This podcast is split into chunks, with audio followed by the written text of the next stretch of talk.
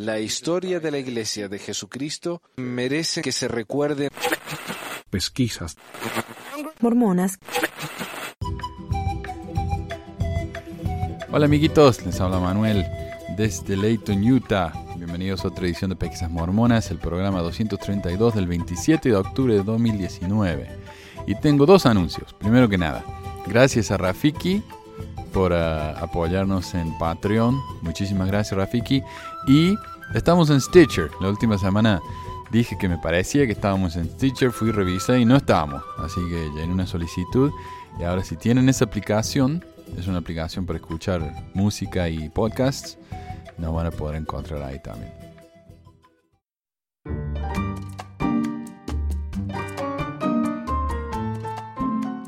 Tenemos noticias. 1. La iglesia apoya terapia de conversión en Utah.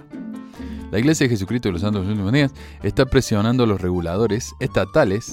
Mira vos, la Iglesia está eh, presionando a los políticos, increíble, para que regresen una propuesta de terapia de conversión a los legisladores de Utah o la cambien para que los terapeutas puedan seguir aconsejando a los clientes jóvenes acerca de poner convicciones religiosas por encima de la identidad sexual, y que es nuevo, ¿no?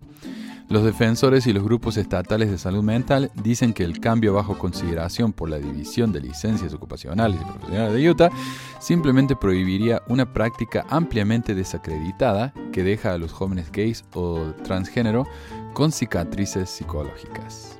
Eh, el artículo va a mencionar, pero eh, la terapia de conversión es una terapia de, de un psicólogo que trata de convencer al chico de que en realidad no es gay, que es o que no es trans, que es en realidad hetero.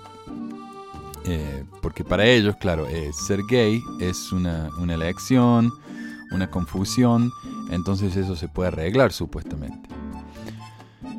Pero eh, esta es una práctica que obviamente no funciona. No solamente no funciona, sino que la gente que va participa en esas prácticas, muchos de ellos quedan trastornados, ¿no? Porque es, es una práctica abusiva. Dicen que lo que no hará es callar a los profesionales de la salud mental que están tratando de ayudar a los niños y adolescentes a navegar por cuestiones complejas de fe e identidad.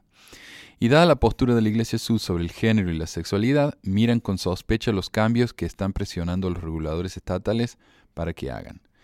La Iglesia tiene una cierta perspectiva sobre lo que es correcto y bueno con respecto al género y la sexualidad, por lo que es muy difícil para mí creer que enmiendas como estas no serían interpretadas por algunos médicos como licencias para seguir empujando su versión particular de salud y bienestar encima de jóvenes vulnerables, dijo Lisa Diamond, profesora de Psicología y Estudio de Género en la Universidad de Utah. La Asociación Psicológica de Utah también se opone a las alteraciones de las reglas sugeridas por la Iglesia, diciendo que son incompatibles con la ciencia y en violación del Código de Ética de la Asociación Americana de Psicología. La prohibición de la terapia de conversión considerada no infringiría la libre determinación, los derechos parentales o las libertades religiosas, escribió Nancy Klein, directora de Asuntos Profesionales de la asociación. La regla no haría más que regular la práctica de la terapia de salud mental al prohibir a los profesionales de salud mental con licencia someter a los menores a una práctica innecesaria, ineficaz y potencialmente mortal, escribió Klein en un correo electrónico. Y este es el problema cuando uno no se da cuenta que la salud mental es tan importante como la salud física. O sea, si yo voy a un doctor y al doctor se le ocurre eh, hacerme un, como, eso que hacían antes, que le abrían el cerebro a uno y lo dejan una lobotomía o algo así. Es una práctica que, obviamente no funciona. Entonces, eh, esas prácticas han quedado ilegales, han pasado a ser ilegales. Entonces los doctores ya no pueden hacer eso. Y no es una cuestión de libertad de elección. Si yo quiero y le pido a un doctor que me haga eso, el doctor no puede hacerlo, por más que sea mi elección. Entonces, ¿por qué la psicología o la salud mental tiene que ser diferente? Porque ellos pueden decir, no, esto es libertad de elección, libertad de, de, qué sé yo qué. Entonces, permitamos que los, que los eh, profesionales de la salud hagan una práctica que probablemente lleve a los jóvenes al suicidio. ¿Qué importa? Total es la libertad de elección de cada uno. No. No, no, no, iglesia, lo siento, pero la salud mental de una persona es tan importante como la salud física. Aunque ustedes no lo crean, y aunque para ustedes la depresión y la ansiedad sea bueno para uno. Porque lo anima, lo, ayuda a salírsele de la silla. Bueno, la ansiedad, eso es lo que decían de la ansiedad. Las reglas propuestas tal como se redactaron prohibirían a los profesionales de salud mental con licencia estatal tratar de enderezar, entre comillas, a un niño gay o alterar la identidad de género de un menor ampliamente condenada por profesionales médicos y de la salud mental, la terapia de conversión ya ha sido prohibida en otros 18 estados. Pero los defensores LGBTQ en Utah se han visto hasta ahora obstaculizados en sus intentos de que se apruebe una restricción legal en la legislatura republicana, donde casi 9 de cada 10 miembros son santos de los últimos días. Y eso es un problema, ¿no? Es que en, Utah la población es 60% mormona. Pero ese 60%, siendo la mayoría, tiene la oportunidad de votar por todos los políticos. Entonces los políticos de Utah son desproporcionadamente mormones. Y este es el mismo problema que vimos en las épocas pasadas, cuando los mormones los echaban de todos lados, porque hacían esto. Ellos se apoderaban del gobierno de una ciudad, por más que no fueran todos los miembros de la ciudad, y así eh, hacían ellos lo que querían y perjudicaban al resto. Los principales grupos médicos y de salud mental en el Estado hablaron a favor de la regla propuesta durante una larga audiencia pública el mes pasado, diciendo que restringir la terapia de conversión podría salvar vidas, protegiendo a los jóvenes de una práctica relacionada con el suicidio y la depresión. La investigación muestra que más del 60% de los jóvenes LGBT que pasan por el intento de terapia de conversión intentan suicidarse, señaló Klein. El 60%. O sea, esto no es solamente una terapia que no funciona, esto es una terapia peligrosa.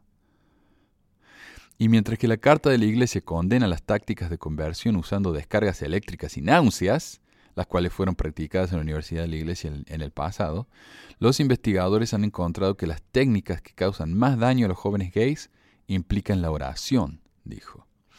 Porque le estás pidiendo a Dios que te ayude, y cuando no pasa nada sientes, oh Dios me ha abandonado, dijo Diamond. Así que cuando pensamos en el daño de la terapia de conversión, tenemos que recordar que el daño no solo viene de tener a alguien que te dé una descarga eléctrica, el daño proviene de recibir e interiorizar el mensaje de que hay algo fundamentalmente malo en ti. No es como si el terapeuta promedio estuviera alentando a los niños para identificarse sexualmente lo antes posible, dijo. Este campo es extraordinariamente cauteloso, porque somos conscientes de lo complicado que es el desarrollo. Y esto se refiere más que nada a los jóvenes trans, que muchos religiosos dicen, bueno, pero si a, los 12 años ya quieren hacerse trans y después a los 20 se dan cuenta que cometieron un error. Sí, pero no funciona así. Acá mismo lo dice más adelante. Eh, lo, que hacen cuando un joven piensa que es trans o siente que es trans o que es del género opuesto del que los padres lo han asignado, lo que pueden hacer es darles bloqueadores hormonales. Lo que hace, lo que hace eso es que eh, le dan una pausa a la pubertad. Entonces, antes de que las hormonas se, pongan locas y, y, determinen definitivamente el sexo biológico de una persona, le ponen una pausa para que esa persona realmente piense, recapacite, considere, reflexione si la decisión es la correcta. Nadie va y le cambia el sexo a un chico a los 12, 13 años, eso no es. No es lo que pasa, pero ese es el miedo que nos están tratando de inculcar las religiones. Es decir, nos inculcan un miedo a algo que no pasa, solo para poder eh, avanzar su posición. Así que, eh, como dice acá, los cambios propuestos por la Iglesia dejarían a los niños vulnerables a terapias no afirmadoras basadas en ciencia basura, dijo Robbins. En otras palabras, si la Iglesia quiere ser ignorante, que lo sea. Si Oaks quiere que sus hijos y sus nietos no sean gays, que los trate de convencer. Pero esa es su cosa, ese es su derecho. No pueden empujar su ignorancia en, los, ignorancia en los demás, especialmente en la gente que ni siquiera son miembros de la iglesia, como el resto de los ciudadanos de Utah, o la gente que no sabe nada de estos temas y piensan que la iglesia le está dando un buen consejo.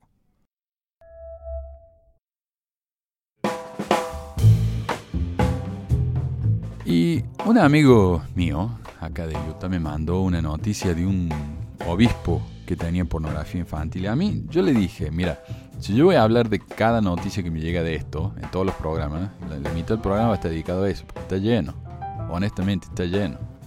Así que estoy pensando que tal vez una vez al mes o una vez cada dos meses voy a tener una sección llamada Líderes Mormones Portándose Mal, en la que voy a hablar de todas esas cosas que me están llegando, todas esas noticias, porque la verdad que son tantas que me parece que si las ponemos todas juntas eh, va a ser más eficaz, a pesar de que tal vez no sea tan impactante, y lo siento por eso, pero es que son muchas, pero me parece que es algo digno de mencionarse.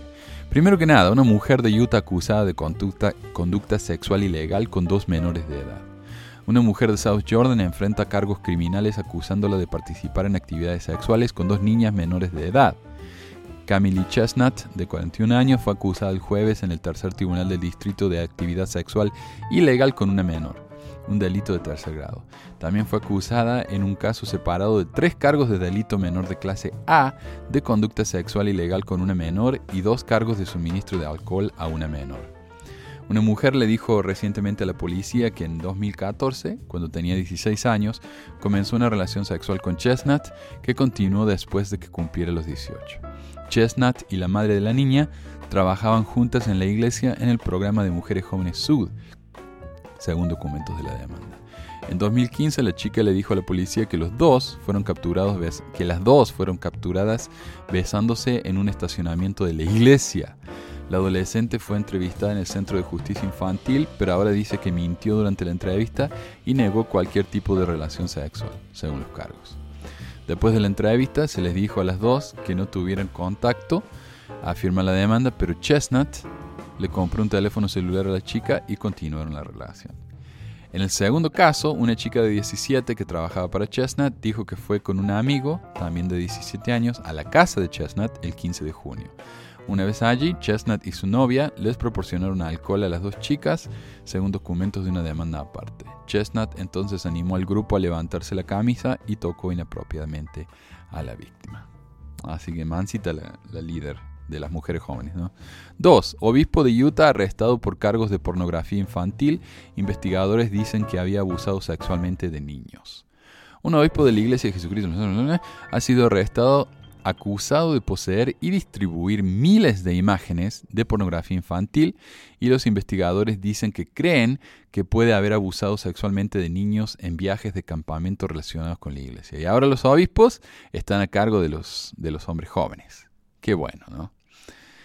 Y esa es la cosa que cuando los Boy Scouts han tenido problemas de pedofilia, pero a lo loco, ¿no? Y yo cuando fui líder, de los Scouts cuando estaba activo, yo tuve que pasar por un, eh, ¿cómo se dice?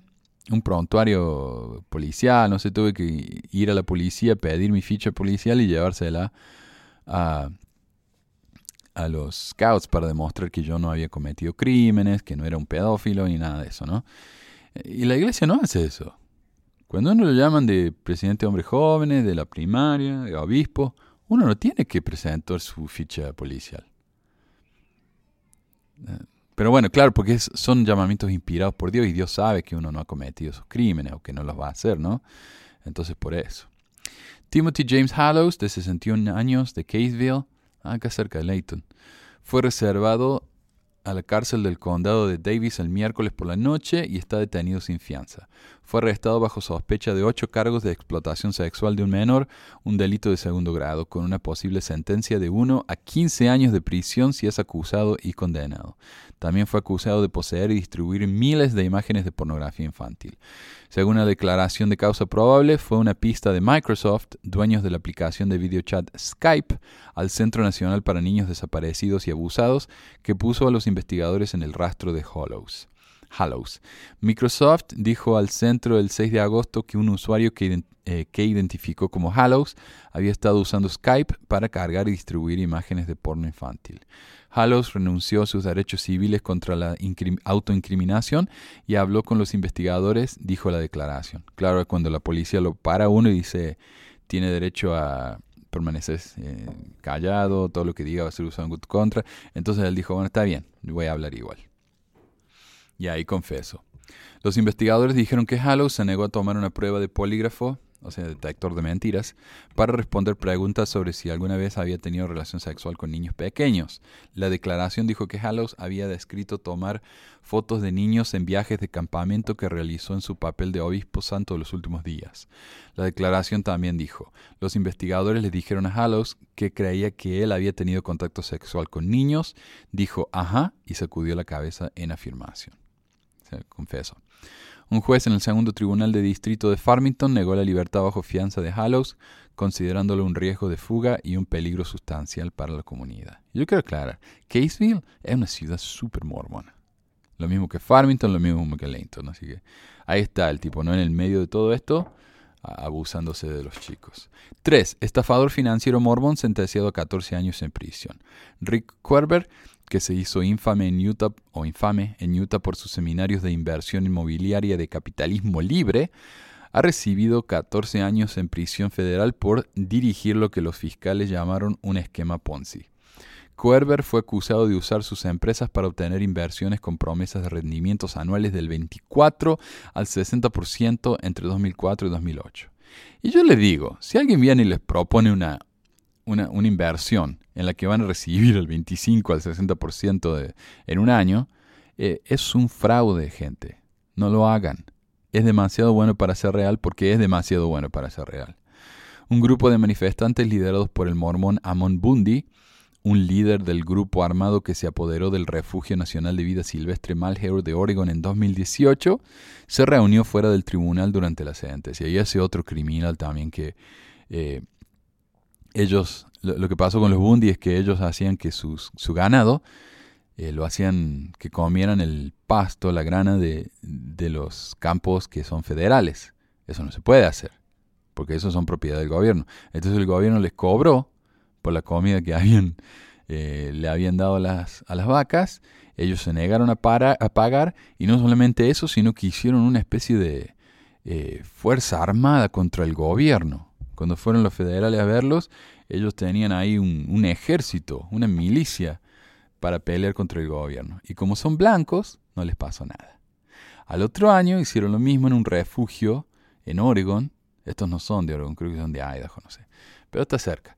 Así que hicieron lo mismo en un refugio donde una persona murió porque trató de sacar una pistola contra un policía, así que lo bajaron a balas. Y el tipo fue a la cárcel, pero salió en libertad. Increíble, ¿no? Mientras uno sea blanco en este país, está todo bien. Bundy, hablando desde un podio hecho con un cubo de basura, afirmó que Querber fue blanco del Estado por contribuir a la defensa legal de Bundy. Le dijo a la estación, no tenía un esquema Ponzi y no tomó dinero de la gente intencionalmente. Ah, listo, está resuelto entonces el problema. Los fiscales no están de acuerdo. En su caso, hicieron declaraciones sobre el despilfarro financiero de Querber, relatando una historia de cómo una vez compró dos Ferraris nuevos en un solo día. Después de examinar la cartera de empresas en la que Querber colocó fondos, encontraron que muy pocas habían sido rentables. Además, los fiscales alegan que solo el 20% del dinero de inversión de Querber acogido fue utilizado para su propósito de comprar bienes raíces. Descubrieron que había comprado una franquicia de hamburguesas y simplemente usó inversiones nuevas para pagar rendimientos de las antiguas, lo cual es típico de las empresas eh, de los esquemas de Ponzi. Según el Deseret News, el diario de la iglesia, los fiscales afirmaron que Querber usó su fe como punto de entrada para obtener dinero de sus víctimas. El tono de Kerber de rendimientos altos, pero seguros, combinados con la ideología mormona, le permitió obtener casi 100 millones de inversionistas, escribieron en una presentación. Querber pidió que le permitieran permanecer libre mientras apelaba su caso. El juez negó la solicitud.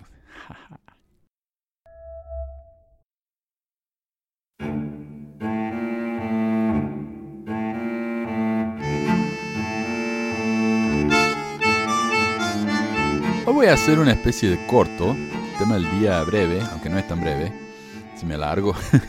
Pero como mencionamos la semana pasada en la sesión del sábado por la mañana de la conferencia general, el Airin dijo, el profeta José Smith fue un modelo para nosotros en la forma en que hizo frente a ataques brutales y a traidores e incluso desacuerdos en su familia Perdonó rápidamente, aun cuando sabía que el agresor podría atacar de nuevo. Pedía perdón y perdonaba sin reservas. Esto es historia revisionista, es absolutamente falso. Pero bueno, me llamó la atención, ya que yo recordaba que José había tenido palabras bien saladitas contra algunos de sus ex socios, por lo que decidí investigar y encontré tres ejemplos de ocasiones en las que Smith hizo cualquier cosa menos perdonar. 1. Ataques contra ex asociados. Y dice, Oliver Cowdery expuso la relación clandestina de José con Fanny Alger llamándola sucio y asqueroso. Este asunto suyo de Alf y de Fanny Alger. Aunque José no negó la relación, aparentemente no admitió que fuera adulterio, ahí donde se le ocurrió la idea de la poligamia, ¿no? Lo encontraron en el granero con la chiquita de 16 años, que era su, su empleada. La persistencia de Cowdery en el asunto y su participación con otros disidentes llevaron a su excomunión de la iglesia. Porque como dijo Oaks, creo que fue, o eh, Holland, cuando uno tiene una crítica contra la iglesia o contra los líderes de la iglesia, tiene que callarse, a pesar de que la crítica sea verdadera. En una carta fechada el 16 de diciembre de 1838, José Smith dijo que John Whitmer, David Whitmer, Oliver Cowdery y Martin Harris son demasiado malvados como para mencionar. Smith estaba muy molesto con David Whitmer, uno de los tres testigos del libro de Mormón. Dios sufrió tal tipo de seres para afligir a Job. Este pobre hombre, que profesaba ser un gran profeta, no tiene a otro burro tonto que montar que a David Whitmer, para prohibir su locura cuando sube a maldecir a Israel. Y este asno no es del mismo tipo que Balaam, se arremete a la cabeza en lugar de las bendiciones. Pobre asno. Y eso está en Historia de la Iglesia, volumen 3, página 28, si le interesa mirar. Un par de comentarios antes de continuar. La palabra asno, aquí en inglés, es dumb ass, lo cual es un insulto bastante fuerte. Entonces, si uno dice eso en la iglesia, el obispo lo va a llamar y le va a hacer una entrevista, de seguro. Lo gracioso es que la iglesia trata de hacerlo ver como algo normal, cuando publicó un artículo hace un año llamado El uso del Antiguo Testamento del profeta José Smith. Y dicen ahí que él usó dumbass porque ese es el término usado en el Antiguo Testamento cuando se referían al burro de Balaam. Pero esto es una falacia, ya que si bien José mencionó a Balaam, el dueño del burro que hablaba en la Biblia, no lo hizo en referencia a la historia de Balaam, sino solo para poder llamar a Whitmer un asno. Además, la expresión de Smith, dumbass, no aparece de esa manera en la Biblia, lo cual no tendría sentido de todas maneras porque además de tonto, la palabra dumb significa mudo, y como bien sabemos, el burro de Balaam era cualquier cosa menos mudo. Segundo, la persona a la que se refiere Smith, el supuesto gran profeta que montaría a Whitmer, era McClellan, un ex miembro que se fue de la iglesia a causa de sus pérdidas financieras en el banco que abrió Smith y del que dijo que nunca fallaría profetizó el que este banco sería un éxito total. Smith acusó a McClellan de robarle sus posesiones mientras, mientras él estaba en la cárcel, acusación que publicó en uno de sus diarios, el Millennial Star, pero nunca, McClellan nunca fue encontrado culpable. David Whitmer más tarde expresaría su desaprobación por escrito. Expuso la profecía fallida de José que predijo la, venta del derecho de, de autor del libro de Mormón en Canadá. También reveló que José había regresado y hecho cambios a las revelaciones publicadas anteriormente, añadiendo material que no había estado allí anteriormente. Ah, antes de expulsar a los disidentes de Far West, Missouri, les enviaron una carta muy amenazante firmada por 84 mormones. Y si bien José Smith no era uno de los que firmaron, él estaba bien al tanto de todo esto, porque él era el alcalde de la ciudad. Bueno, eh, en esa carta acusaron de robar, mentir y falsificar. La carta dice, Mientras que los ciudadanos del condado de Caldwell han soportado los abusos recibidos de ustedes en diferentes momentos y en diferentes ocasiones, hasta que ya no serán soportados más. Salgan de este territorio y ningún poder podrá salvarlos, y tendrán tres días desde que reciben esta comunicación, incluyendo 24 horas en cada día, y partirán apaciblemente con sus familias, lo cual harán sin molestar a nadie. Pero en ese tiempo, si no parten, usaremos los medios en nuestro poder para causar que se vayan. Porque se irán. Después de que Oliver Cowdery hubo sido apresado por una orden estatal por robar y la propiedad robada encontrada en la casa de William W. Phelps, nefasta transacción en la que John Whitmer también había participado. Oliver Cowdery robó la propiedad, se la dio a John Whitmer, Oliver Cowdery, David Whitmer y Lyman E. Johnson, unidos a una banda de falsificadores, ladrones, mentirosos y patillos del tinte más profundo para engañar y defraudar a los santos de su propiedad. Y ahí está el link a la carta si le quieren ver después, está en la descripción del video. Y del audio, acá en, si están escuchando esto en el podcast. La página del libro History of the Church, mencionada anteriormente, agrega una lista bastante larga de personas a las que José Smith llama malcriadas e ignorantes, que incluye los nombres Hinkle, Coral, Phelps, Avert, Reed Peck, Clemenson y otros, y menciona a Thomas B. Marsh, de quien dice que su corazón está lleno de corrupción, que es un hipócrita, que no escapó de la polución del mundo, que su estado final será peor que el primero, y que es un perro que regresó a su vómito. Estos hombres, sumados a McClellan, Cowdery, John Wedmer, David Wedmer, Martin Harris, suma 12 hombres a los que insulta viciosamente en público, en, en escrito, por haberse decepcionado con el profeta a causa de sus acciones, las cuales iban de su práctica de la poligamia, a la estafa que fue el Banco de Kirkland, a su uso excesivo de violencia contra los no mormones y ex mormones. Entonces, José Smith perdonaba sin reservas a quienes consideraba que se habían abusado de él. Según estos ejemplos, absolutamente no. 2. Ataques contra mujeres a las que se propuso. José Intentó casarse con más de una mujer que negó sus avances. Una de ellas era Sarah Pratt, cuyo esposo Orson Pratt había sido enviado a una misión por el mismo Smith, aparentemente para darle espacio para casarse con su esposa.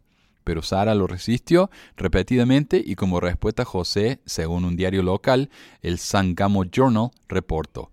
Joe Smith, en un discurso en Nauvoo el jueves 14 último, que fue oído por dos caballeros de nuestra ciudad, declaró que la señora Pratt, la esposa del señor O. Pratt, había sido una p y ahí censuran la palabra, desde el pecho de su madre.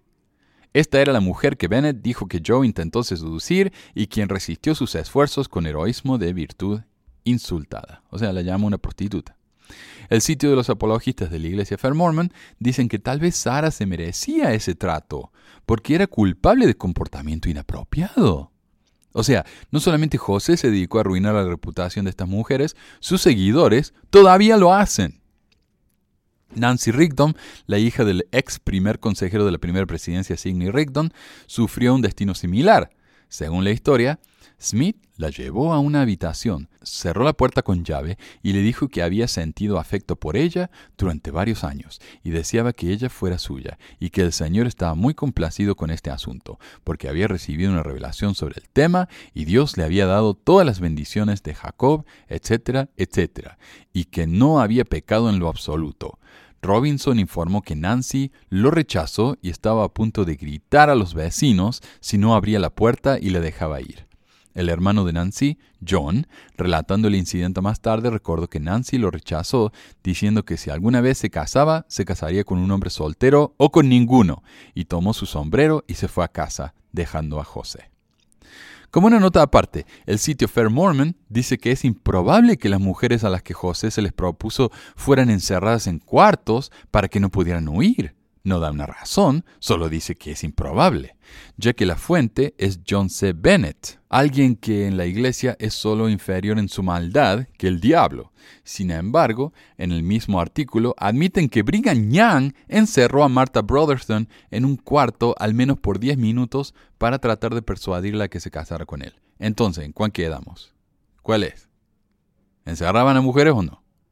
Parece que José quedó tan despechado y el padre de Nancy tan ofendido que la relación se arruinó desde ese momento y José insultó a Nancy de tal manera que en un discurso de su socio Orson Hyde, el apóstol cuenta la versión de Smith de la historia. Durante mi ausencia en Palestina, la conducta de la hija de Rigdon, Nancy, se hizo tan notoria en esta ciudad que según los rumores comunes se la consideraba en general poco o nada mejor que una prostituta pública. José Smith, sabiendo del comportamiento del que era culpable, se sintió ansioso por reprenderla y reclamarla si era posible. Él, en consecuencia, le pidió a mi esposa que la invitara a bajar a su casa. Deseaba hablar con ella y mostrarle la impropiedad de ser galante con tantos hombres diferentes, muchos de los cuales eran comparativamente extraños para ella. Sus propios padres podían ver esto y pensar que todo estaba bien, siendo ciegos a las faltas de su hija habiendo tantos hombres de este tipo visitando la casa del señor Rigdon en el rellano del, barco de vapor, porque tenía una especie de taberna o casa de acaparamiento, al señor Smith no quiso ir a verla en su hogar. Supongo que la señorita Nancy consideraba su dignidad muy insultada por las simples y agudas reprensiones que recibió de este siervo de Dios corrió a su casa y le dijo a su padre que el señor Smith la quería como esposa plural. Como vemos, el relato de Hyde es tan ridículo y hace quedar a Smith como un pobre héroe tratando de salvar a la pobre muchacha descarriada que trató por todos los medios de guardar su buen nombre, lo que no evita que luego la llamen una prostituta pública. Más de una vez. En la versión de Nancy, Marinda Hyde, la primera esposa de Orson, trató de hablar con Nancy para convencerla de quedarse con José. Algo que vimos en un episodio anterior era el comportamiento típico de algunas de las esposas de Smith. Pero en la versión de Hyde, la señorita Nancy quiere, por lo tanto, atribuir a José Smith y a mi esposa un lenguaje que ninguno de los dos utilizó. Por lo tanto, una mujer inocente e cauta debe sufrir por tender una mano de ayuda, como ella realmente cree, a una pobre niña miserable del pantano mismo de la prostitución. ¿Ven? Todo lo que querían hacer era ayudar a esta pobre prostituta y no tratar de casarla con José, quien obviamente no practicaba la poligamia.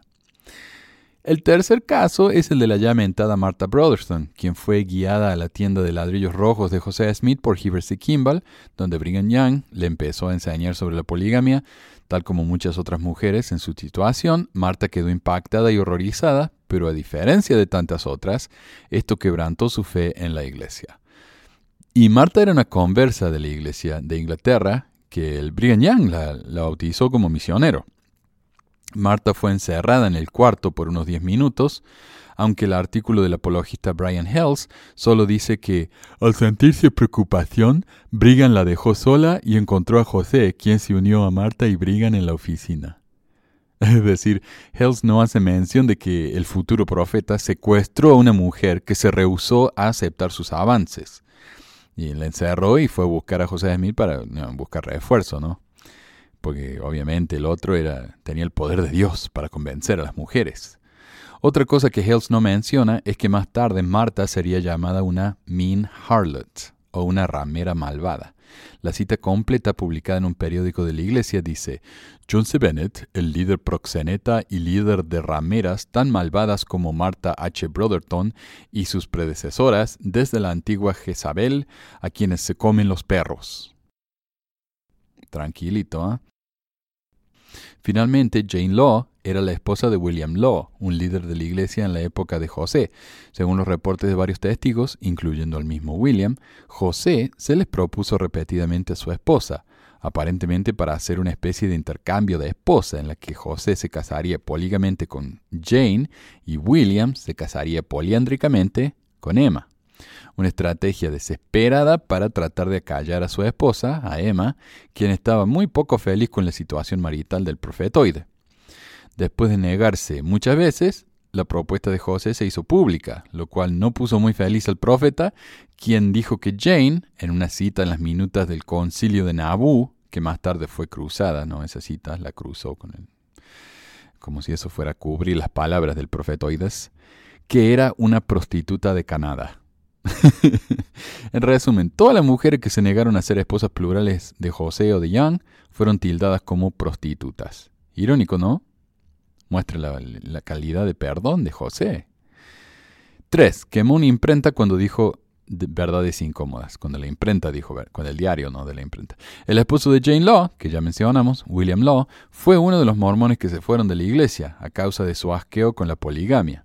Por supuesto, en el caso de William, era más personal ya que el profeta hoy había intentado casarse con su esposa. Como resultado, junto con otros apóstatas de la iglesia, fundó un periódico llamado el Nabu Expositor, el cual habló abierta y francamente de la poligamia de José. Al profeta, quien además de su llamado divino era el alcalde de la ciudad, declaró que el periódico era una molestia pública y ordenó su destrucción. Como resultado, José fue encarcelado y sucesivamente asesinado. Si tan solo José hubiera sido realmente tan rápido en perdonar sin reservas, como dice el Elder Crying, tal vez el Pepe podría haber vivido unos años más.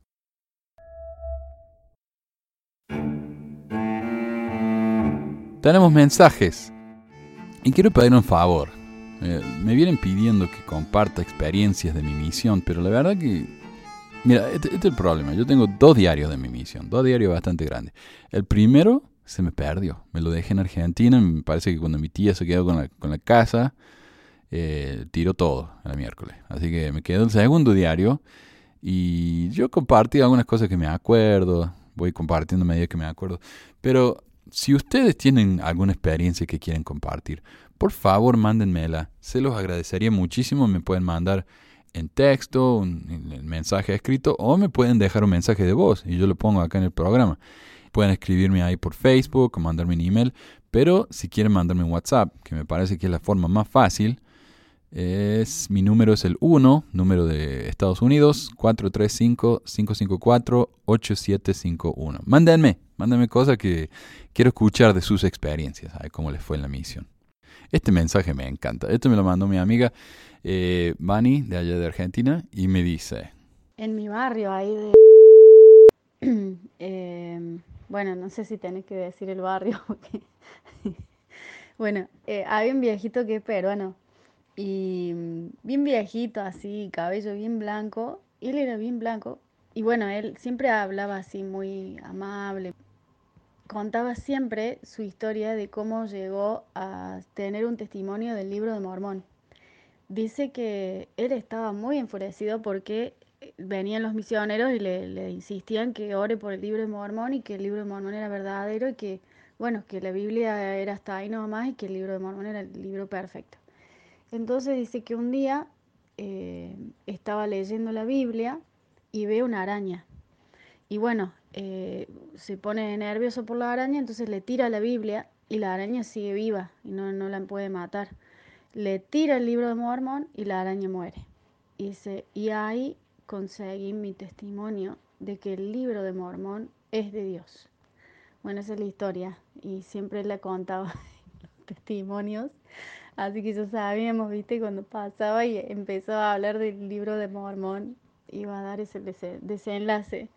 Eh, impresionante historia de la conversión de una persona por una araña muerta gracias al libro. Por eso me parece que los profetas tienen que andar en, la conferencia pidiendo a los miembros que no den cuantimonios. Ah, todavía no hablé de eso. Bueno, ya voy a hablar de eso. Roberto Jaime dice, Manu, yo tengo una. Acá en Ecuador también decían que en Morán, Santiago, Moroni escondió las planchas de oro en la cueva de Tallos, que por eso se llama así, la provincia de Ecuador, Morona, por Moroni. La cueva es inmensa. Yo he dormido ahí dicen que era eh, morada de hombres que vivían bajo tierra que tenían full tesoros, pero como siempre, vino el hombre blanco y se llevó todo. Hasta en Armstrong, Neil vino, eh, Neil Armstrong. Llegaron helicópteros y sacaron varias cajas de madera. Hay algunas leyendas de eso. Un abrazo, amigo. Y este es un tema que hace rato que quiero hablar porque ya me tienen podrido mencionando. Los, los apologistas me mencionan la cueva de los tallos como si fuera prueba de algo. Pero bueno, hablemos de esto. ¿Qué es la cueva de los tallos? Según la fuente de todo conocimiento, Wikipedia, la Cueva de los Tallos se encuentra en la República del Ecuador, en la provincia de Morona, Santiago. Cantón Limoniza Indanza, en la zona montañosa y regular llamada Cordillera del Cóndor. Debe su nombre a ser el hábitat de aves nocturnas llamadas tallos, que habitan en numerosas cuevas en las selvas andinas de América del Sur. Esta cueva es muy popular entre los defensores mormones a causa de, de una supuesta biblioteca de metal que existía ahí, lo que demostraría que los libros en planchas de metal eran algo que existía en América. Y cito el artículo. En publicaciones de índole ocultista se ha aseverado que la masonería de varios países se habría interesado en la época en encontrar la fabulosa biblioteca metálica que un autor húngaro-argentino, Janos Juan Morix, o Morix, pretende haber encontrado en la cueva de, en los años 60. Este pretendido hallazgo fue luego popularizado por el escritor suizo Erich von Daniken en su libro Oro de los Dioses. Asimismo, un grupo de mormones llegó a creer que tal, tales planchas metálicas que están descritas en el libro del profeta José Smith son justamente las que existieron según Morix en la caverna subterránea, ya que el ángel Moroni que menciona el libro de Smith lleva el nombre que semeja a la provincia donde está ubicada la cueva, Morona, Santiago. Y bueno, la, expedición de Morix fue resultado de la colección de un sacerdote llamado Padre Crespi, quien decía tener una biblioteca entera de libros metálicos que dijo haber obtenido de esa cueva. Con respecto a la colección de Crespi, el famoso escéptico El Amazing Randy, que es un mago de, de, shows, pero él tiene una fundación en la que él promete que si alguien tiene pruebas de tener poderes sobrenaturales, él le va a dar un millón de dólares. Y hasta ahora nadie ha podido demostrarlo. Pero bueno, el Amazing Randy fue allá en los años 60 y tiene esto para decir. La colección era un fraude total, sin paliativos de pared a pared, Restos de latas, láminas de latón y tiras de cobre abundaban, mezclados con pilas de cadena oxidada, fragmentos de armadura y trozos de maquinaria miscelánea. Algunas de las láminas de latón estaban grabadas y rayadas con todo tipo de cosas, desde elefantes hasta dinosaurios. Los diseños crudos y pobres eran abundantes en los márgenes y fondos, y había más representaciones de pirámides de las que podía contar. La terrible verdad comenzó inmediatamente a esclarecerse. La naturaleza de toda la colección se me fue demostrada eh, se me fue demostrada cuando, al mirar por encima de las pilas de escombros, me encontré con un flotador de cobre para un tanque de inodoro y una lata en relieve en la que las palabras producto argentino todavía eran visibles. Crespi dejó muy claro a todos que prefería piezas que, que demostraran su teoría de que los egipcios y babilonios poblaron América del Sur, particularmente Ecuador. Me dijo que el propio Aníbal había estado en Ecuador con sus elefantes, una declaración que me hizo dudar de su cordura. Por su parte, las pocas planchas legítimas que tenía el Crespi venían de diferentes partes del mundo y no de la cueva en Ecuador. Pero incluso antes de Crespi, la historia tiene un origen aún más antiguo. Un tal Petronio Jaramillo dijo que su tío le había dicho de la cueva en su lecho de muerte y cómo entrar a ella, lo cual no era fácil. Jaramillo entonces con un amigo fue rumbo a la cueva cuando tenía 17 años y encontró los maravillosos tesoros alienígenas. Ah, porque no les dije. Los que creen extraterrestres, los ufólogos, creen que esas planchas de metal fueron traídas por extraterrestres o hechas por extraterrestres y las dejaron ahí en esa cueva. Como tenía que nadar para entrar a la cueva, no pudo traer cámaras fotográficas y siendo esto el año 1946, no había forma de usar algún aparatito a prueba de agua. El problema viene cuando se encontró al, amigo nativo de Jaramillo, el que supuestamente fue a la cueva con él. Se llamaba Mashutaka, y se le preguntó sobre la experiencia. Pero Mashutaka dijo que Jaramillo era un ladrón, un mentiroso y que nunca había ido a la cueva juntos. Por su parte, un explorador llamado ah, Stan Grist entrevistó a la ex esposa de Jaramillo, para esa época el supuesto descubridor ya había muerto, y ella dijo que la historia empezó como una novela. La mujer dice, todo lo que hay ahí es cuevas y cavernas, pero la historia que cuenta en su narrativa de que hay altares de oro y gemas, eso no es real. Yo solía escribir a mano la novela para él, él la dictaba y yo la escribía a mano. Más tarde se hicieron muchas exploraciones más de la cueva, una en efecto con el astronauta Neil Armstrong. En mi opinión, ni hace falta aclarar que las expediciones hechas no encontraron ningún libro metálico. Todos los personajes involucrados con los supuestos tesoros de la cueva de los tallos resultaron ser un fraude. Las múltiples exploraciones, incluyendo una en la que participaron exploradores mormones en los años 60, fueron un fiasco y no encontraron más que piedras. Pero por alguna razón, los ufólogos y los mormones se siguen aferrando a esta mentira, tal vez pensando que nadie va a revisarla después de todo, así que su cuento puede estar a salvo del escrutinio. Pero no, esto no es más que un fraude más del montón. El tema del día.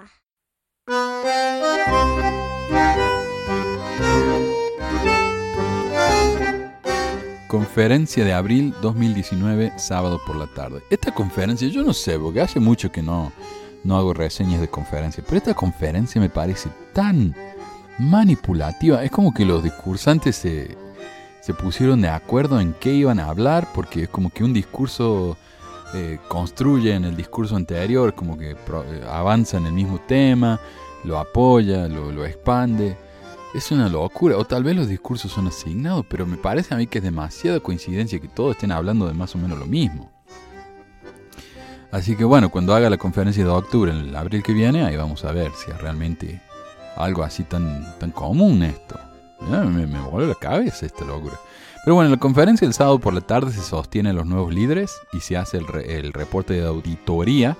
Y eso es lo que confunde a muchos mormones que piensan que esto significa que la iglesia abre sus libros y deja que la gente pueda ver sus finanzas. Pero esto es un error, ya que este supuesto reporte solo dice, está todo bien, el dinero se usa correctamente, nada que ver aquí, sigan caminando por favor. Es curioso que ahora que la sesión para las mujeres es algo relacionado con la conferencia, los discursos no son incluidos en el sitio de LDS.org, por lo que ya que ellos lo ignoran, yo voy a ignorar a los discursos del sacerdocio. Igual, no es más que lo mismo de siempre.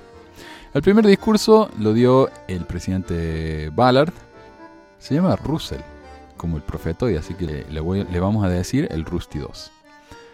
El Evangelio verdadero, puro y sencillo de Jesucristo.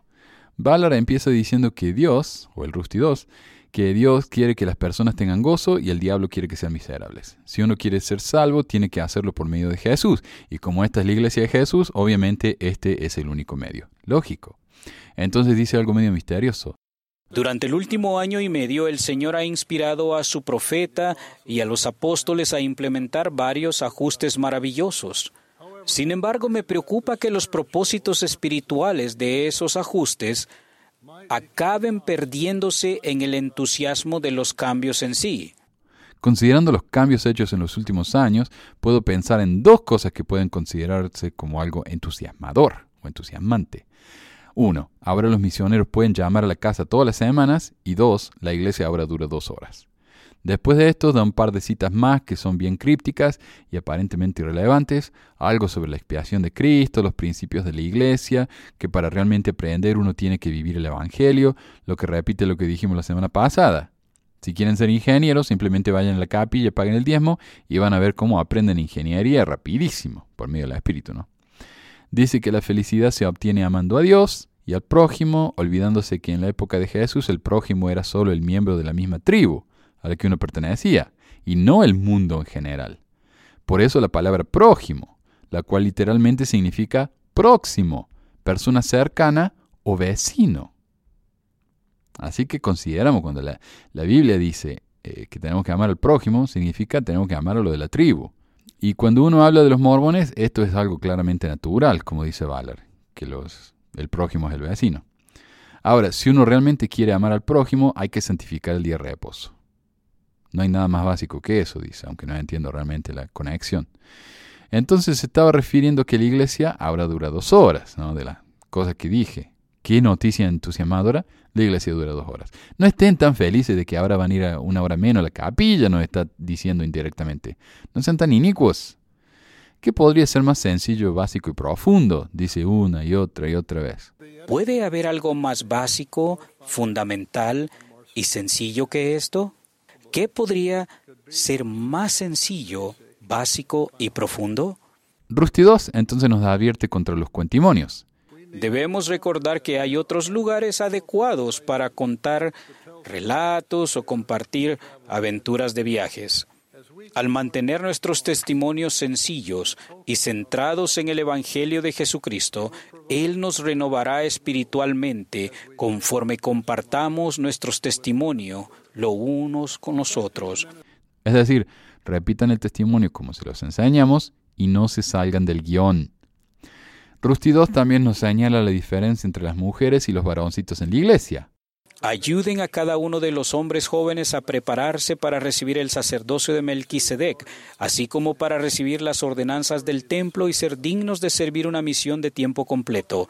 Ayuden a cada una de las mujeres jóvenes a ser dignas de hacer y guardar convenios sagrados y de recibir las ordenanzas del templo.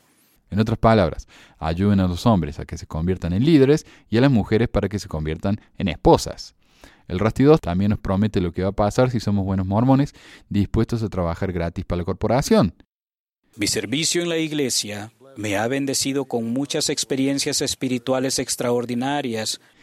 En resumen, vayan a la iglesia, háganlo de buena gana si quieren ser felices y trabajen gratis sin quejarse. Solo así van a encontrar el gozo verdadero. Después, un tal Matthias Held de los 70 da un discurso que se llama Buscar conocimiento mediante el espíritu. Y acá el Matías nos dice que a él y a su esposa les gustaba hacer entrar a todos los vendedores ambulantes que pasaban por su casa para ver si así recibían alguna señal de los cielos. no entiendo nada de esto. Tiene sentido porque por lo general los vendedores de aspiradoras tienen todas las claves del mundo, ¿no? Pero no fue un vendedor de aspiradoras el que los guió al conocimiento de todo lo que es verdad en el universo. No. Fueron, sorpresa, dos misioneros mormones. El mensaje de Matías ahora ha sido claro, estudien, pero siempre basen sus conocimientos en la fe, porque obviamente el conocimiento solo no nos va a ayudar. Por eso, cuando él y su esposa se preguntaron si los misioneros tenían la verdad, se dijo que por sus frutos los conocerías. Según el Mati, por lo tanto, de un modo muy sistemático, empezamos a examinar la iglesia buscando esa clase de frutos con los ojos de nuestra mente tan racional. ¿Y qué vimos?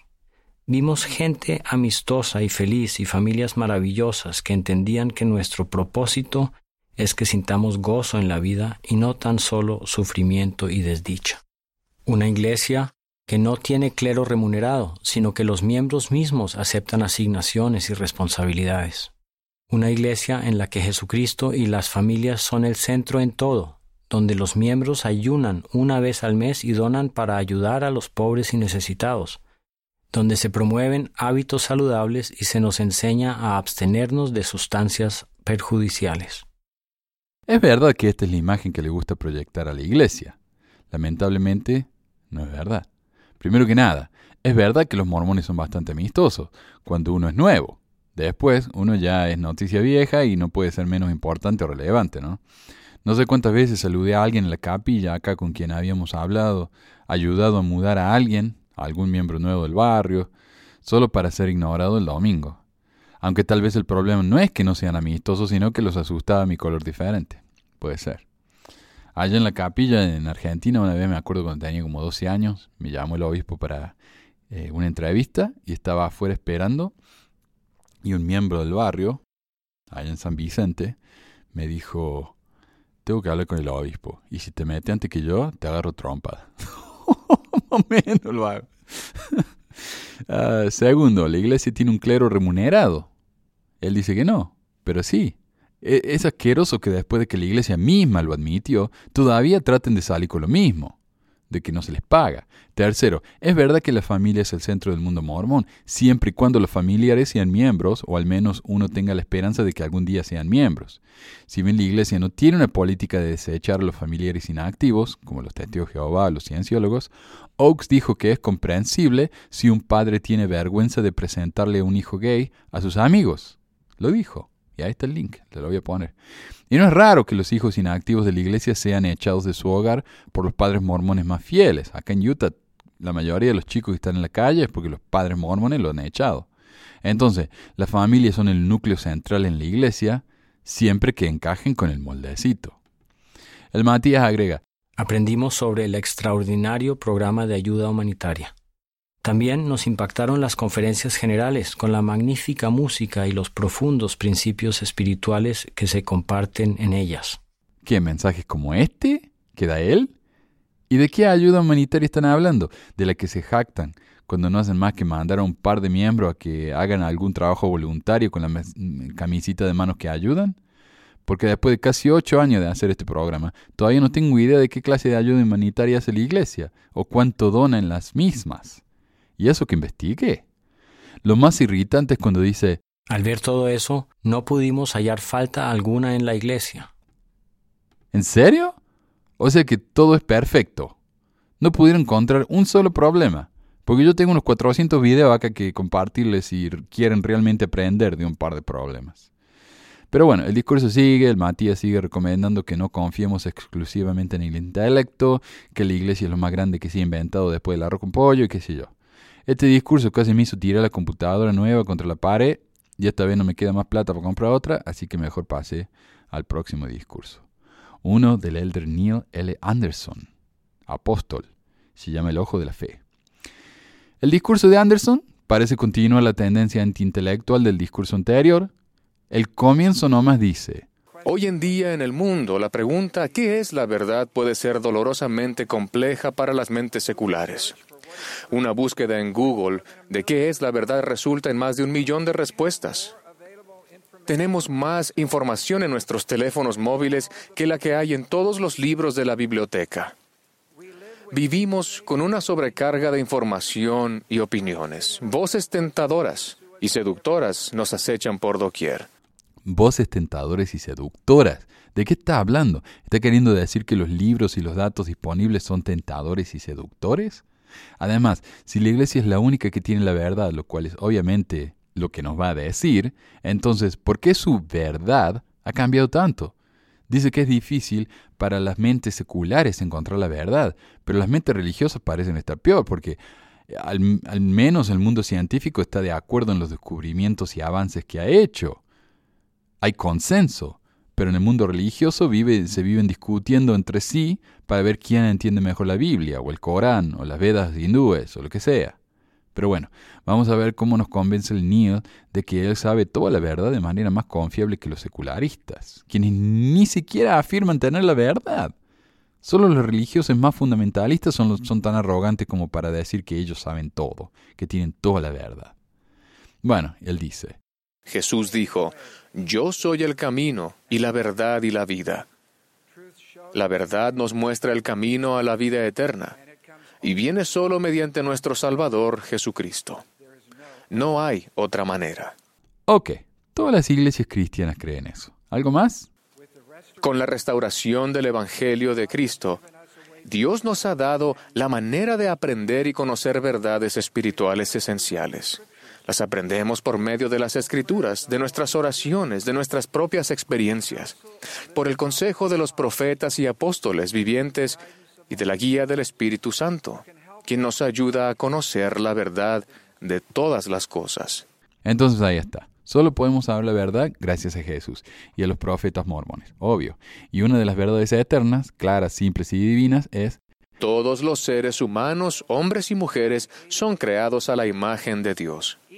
Cada uno es un amado hijo o hija procreado como espíritu por padres celestiales y como tal, cada uno tiene una naturaleza y un destino divinos. O sea, una de las verdades más importantes en la historia, en el universo, en la galaxia, en todo, es que solo hay dos sexos, hombres y mujeres. O sea, si tenían alguna duda con respecto a la posición de la iglesia sobre los trans, después de lo que el Rusty 1 y Oaks, el Neil lo vuelve a aclarar. Obviamente, este es un tema tan fundamentalmente importante para el bienestar humano que no puede dejar de hablar del tema. Casi se podría decir que es una obsesión la, obsesión mormona con lo que los LGBT hacen en la cama. ¿Pero hay algo más? Declaramos que los medios por los cuales se crea la vida mortal son divinamente establecidos. Afirmamos la santidad de la vida y su importancia en el plan eterno de Dios. Ah, y si son héteros, no hagan cochinadas antes de casarse. Esa es la otra profunda verdad del universo. Y si alguien piensa que está siendo un poco exagerado, el Neil nos endereza. Si seleccionamos y elegimos lo que aceptaremos de la proclamación, nublamos nuestra visión eterna, dando demasiada importancia a nuestra vida aquí y ahora. O sea, pensar diferente a alguna sección de la proclamación para la familia es tener nublada nuestra visión eterna, es simplemente estar en error. Pensar siquiera un poco diferente a lo que nos dicen los líderes es estar equivocados. Así que pónganse en línea, carajo. Uno de los propósitos de los profetas es ayudarnos a resolver preguntas sinceras. Y por eso, cuando uno realmente quiere saber dónde ocurrió el libro de Mormón, los profetas enseguida reciben una revelación y nos dejan saber, obviamente. Una de las cosas más frustrantes del discurso viene cuando dice, Antes de ser presidente de la iglesia, el presidente Russell M. Nelson dijo, Los profetas ven con anticipación ven los dolorosos peligros que el adversario ha colocado o colocará en nuestro camino. Los profetas también prevén las magníficas oportunidades y privilegios que aguardan a quienes escuchan con la intención de obedecer. Los profetas ven con anticipación las dificultades, los problemas, y por eso es que Nelson sabía que la gente iba a estar absolutamente en contra de su política anti-hijos de gays y que en unos años después iba a tener que echar atrás la supuesta voluntad de Dios. Pero bueno, él, él ve todo, ¿no? Él anticipa los problemas porque es un verdadero profeta. Hacer luz de gas es una forma de abuso psicológico que consiste en presentar información falsa para hacer dudar a la víctima de su memoria, de su percepción o de su cordura. Puede consistir en negaciones simples por parte del abusador, en el sentido de si determinados eventos ocurrieron o no, o incluso en la escenificación de situaciones extrañas con el fin de desorientar a la víctima. O sea, es cuando los hueones te dicen que algo que acabas de ver no sucedió, que te lo estás imaginando, que hay algo mal con tu memoria o tu salud mental. Y este es solo el primer tercio del discurso, pero ya vemos de qué se trata. Sigan sin mínimo desvarío al Rusty, hagan lo que él dice, él sabe todo lo que nos hace falta, dejen de dudar, no sean giles, bla, bla, bla. Este discurso es lo más tóxico en una conferencia llena de discursos tóxicos. El próximo es deleitarse en las palabras de Cristo por el elder Takashi Wada de los 70.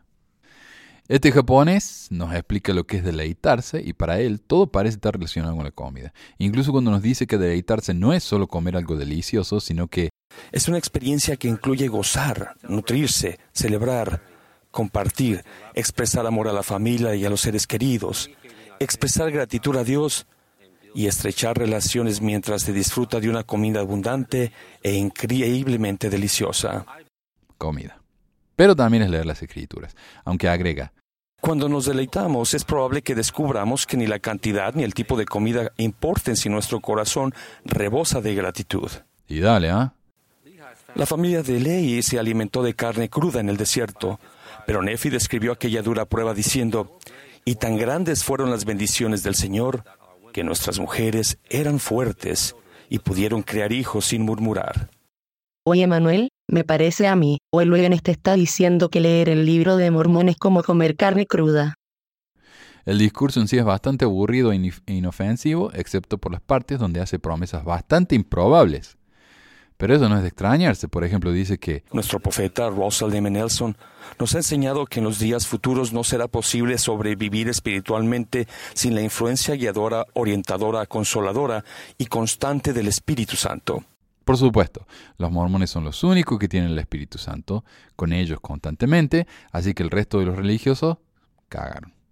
Dice que las escrituras nos van a ayudar a mejorar nuestra autoestima y van a convertir a todos los a, nuestro alrededor, como la mamá de él que se convirtió hace dos años.